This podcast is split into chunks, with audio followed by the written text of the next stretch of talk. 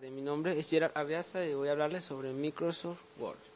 Es una aplicación informática orientada al procesamiento de texto. Fue creado por la empresa Microsoft y viene integrado en el paquete informático denominado Microsoft Office. Originalmente fue desarrollado por Richard Brook para el computador de IBM, abajo Sistema Operativo 2 en 1983. Versiones subsecuentes fueron programadas para muchas otras plataformas, incluyendo las computadoras IBM que corrían en sistema MS2 1983 en, una, en unos componentes de suite ofimáticos Microsoft Office.